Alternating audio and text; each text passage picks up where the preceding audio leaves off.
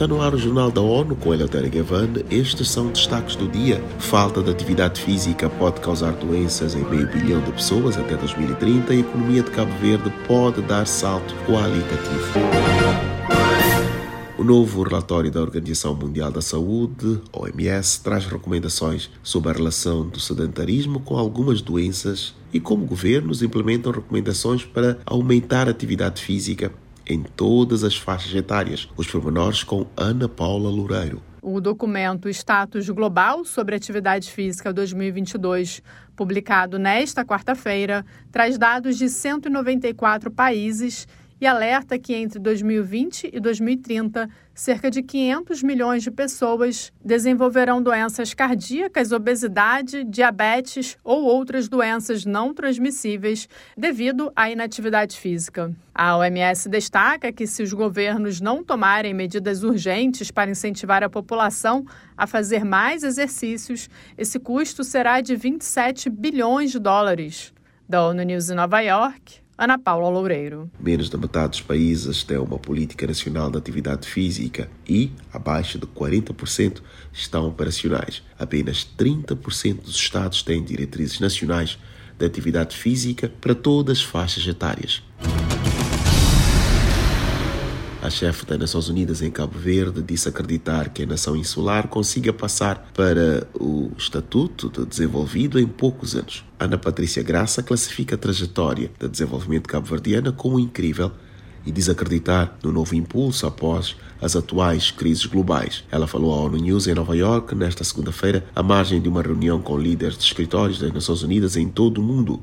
Estamos com uma dívida pública neste momento de cerca dos 160% do produto interno bruto, um país que importa mais de 80% daquilo que consome, portanto, naturalmente que estas crises que uh, têm vindo a afetar o mundo, têm vindo a afetar estados insulares em particular, pela falta de escala, pela falta de competitividade e pelo, pela questão do espaço fiscal, enfim, já para não falar naquele salto qualitativo em termos de transformação económica que o país quer e que certamente irá conseguir dar depois de ultrapassar um bocadinho esta situação. Em 2022, Ana Graça deixa o mais alto cargo da ONU em Cabo Verde após quatro anos e meio de trabalho. Para representante, o país tem agora mais parceiros de cooperação para cumprir metas do plano para os próximos anos. Neste outubro, Cabo Verde renova o plano de cooperação para o próximo quinquênio e pretende tirar 78 mil pessoas da pobreza no período.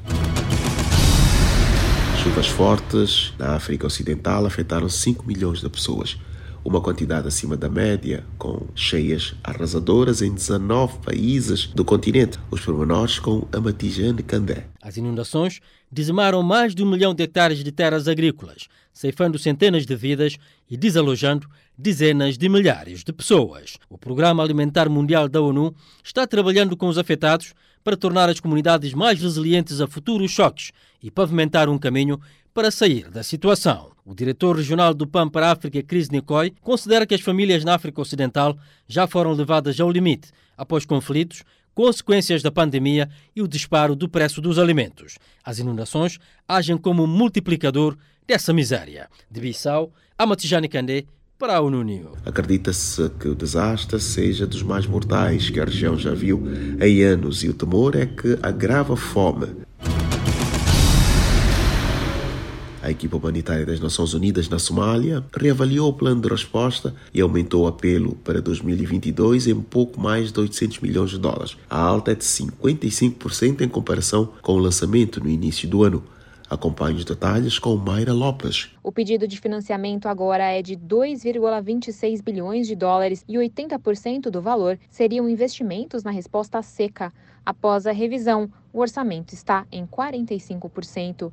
O plano de resposta também tem o objetivo de chegar a mais pessoas, passando de 5,5 milhões no início do ano para 7,6 milhões hoje. O porta-voz do Escritório da ONU para Assuntos Humanitários afirma que, embora seja tarde para revisar um apelo anual, as necessidades humanitárias aumentaram acentuadamente. Da ONU News em Nova York, Mayra Lopes. A chuva continua insuficiente em território somali que atravessa a quinta seca consecutiva.